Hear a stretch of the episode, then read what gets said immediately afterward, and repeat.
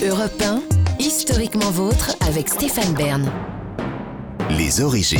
Pour clore cette émission, on remonte aux origines, toujours avec Jean-Luc Lemoyne et Virginie Giraud, et surtout avec vous maintenant, David Kessel-Lopez, puisque faute de permis de conduire, vous nous racontez les origines de la trottinette électrique. Ouais. Je sais pas si c'est un truc parisien ou un truc humain en général, mais je suis quand même euh, intrigué par la tendance de certaines personnes à mépriser des choses qui sont pas méprisables en soi.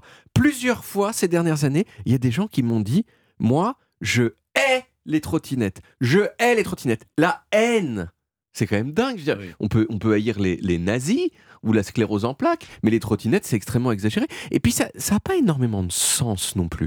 Parce que les trottinettes, en elles-mêmes, elles n'ont rien fait.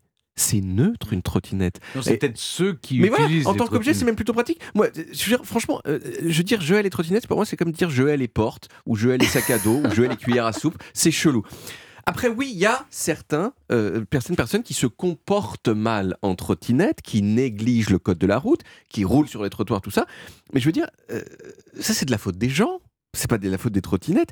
Et bien sûr, si je dis tout ça, c'est aussi que personnellement, je trouve que les trottinettes électriques, c'est super.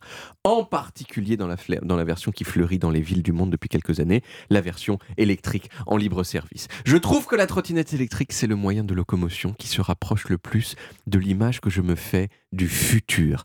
Vous êtes debout et vous êtes absolument immobile comme une statue et pourtant vous filez fluidement et en silence à 10 voire 20 km heure dans les rues de Paris. C'est super et c'est ultra élégant et ça donne envie de savoir depuis quand ça existe.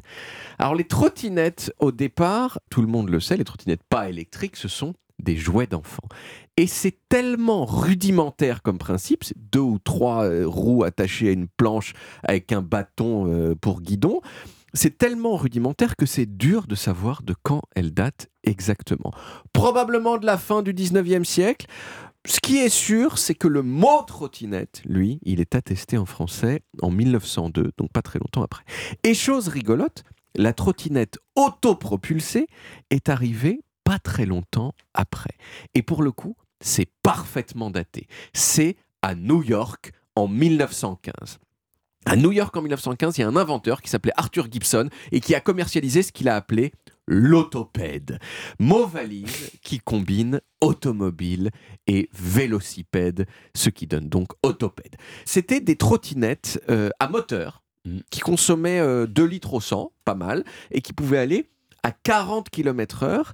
Alors ça pesait un peu lourd par rapport aux trottinettes actuelles, c'était 50 kg, mais franchement quand on les voit, c'est frappant parce que c'est vraiment une version belle époque des trottinettes d'aujourd'hui. Ça a eu un grand succès chez les femmes en particulier, peut-être justement parce que c'était une façon très bien comme il faut de se déplacer. Ensuite, on peut dire qu'il y a eu deux grands moments importants euh, dans l'histoire contemporaine de la trottinette. Le premier moment important, c'est le début des années 2000 quand sont apparues les, trottinettes en aluminium, euh, dites trottinettes Razor, dont le, euh, le guidon était pliable, inventées soit par un monsieur suisse, soit par un monsieur taïwanais. Les sources divergent. Je m'en souviens très bien parce qu'à l'époque, pendant les soldes, je travaillais comme vendeur aux Galeries Lafayette à Paris. Et un jour, on m'avait dit promène-toi avec la trottinette Razor dans les couloirs pour faire une démonstration et donner en- envie aux gens d'acheter. C'est ce que j'ai fait. Et au bout d'un moment, j'ai pris un tout petit peu la confiance et je me suis vautré ma race sur le marbre du rez-de-chaussée au milieu de la foule en me faisant mal au passage très mal. Alors ça n'a pas du tout dû donner envie aux gens euh, d'acheter des trottinettes.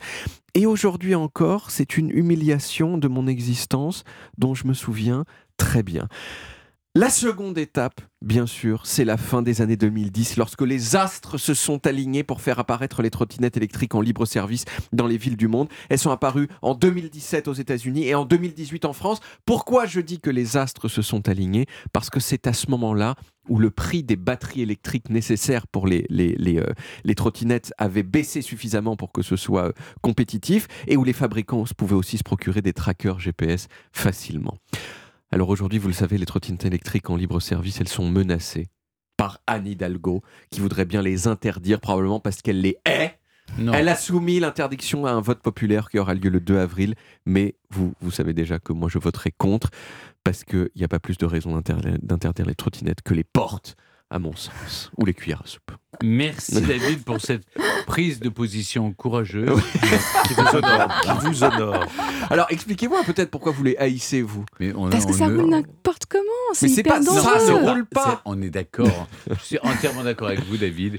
Je n'ai rien contre les trottinettes, mais contre l'usage que certains en, En fond, eh bien, Et surtout, interdisons. ils les jettent sur les trottoirs une fois qu'ils les ont utilisés. Mais Mais il Interdisons faut ces usages. quand même, parce que si on, suit votre analogie, j'ai été plus embêté par des gens qui avaient des trottinettes que des gens qui avaient des cuillères à soupe. Vraiment. Merci Jean-Luc pour cet Non, argument. il faudrait régenter un peu le- la, la- Ouais. la- la circulation entre Verbaliser. les, volo- les vélos, les motos, les, les trottinettes, euh, voilà, les Après, après on, on peut dire, bon, je suis quand même, par exemple, je suis pour qu'on interdise les lance-flammes, parce que c'est vrai que bon, bah, c'est Ouais, pas de la faute des lance-flammes si on les déjà utilise. fait, non? Voilà, exactement. On pourrait- mais si on suit mon argument, dire bah, bah, on n'a qu'à pas interdire les lance-flammes. Ah, je suis d'accord. Mais moi, c'est plus dangereux Non, les lance-flammes c'est- que les c'est assez embêtant quand sur une trottinette, on- ils se prennent pour des véhicules prioritaires et ils mettent en péril leur, leur- leur vie. Donc c'est Ouais. ça qui est Ouais. dangereux. Et la vie des autres, Et ils surtout. surgissent, Et oui, il y a- il y a des ils gens qui- surgissent euh, non pas de nulle part, mais de derrière les voitures. Et, Oui. et là, vous manquez de les faucher. D'ailleurs, il y a un record de morts ces derniers Oui. temps. Il y a euh, aussi un record d'utilisation de, des trottinettes. Donc, Oui, euh, est-ce donc- que- Vous avez raison, la statistique euh, prouve qu'il y en a de plus en plus, mais il y a aussi de plus en plus de morts. c'est Voilà. Donc maintenant, il faut non seulement une trottinette, mais un casque. Oui. Mais maintenant que je sais qu'Anne Hidalgo est contre, moi je suis pour. C'est la seule Bon, fois où j'étais d'accord avec Anne Hidalgo. Vous voyez, c'est la première fois que vous faites débat, David. Oui, c'est bien. C'est hein vrai, c'est bien. Oui, c'est pas en il- il a- 535 émissions. Il aurait, ça prouve Oui, ouais, que, oui. que il, a, il parlé de cocaïne, il a parlé. De, toutes sortes de, substances, mais c'est la trottinette qui fait le plus débat. On retrouve les origines en podcast sur toutes les applis audio et en vidéo sur YouTube, Dailymotion et sur le site europe 1.fr où vous pouvez également retrouver toutes nos émissions.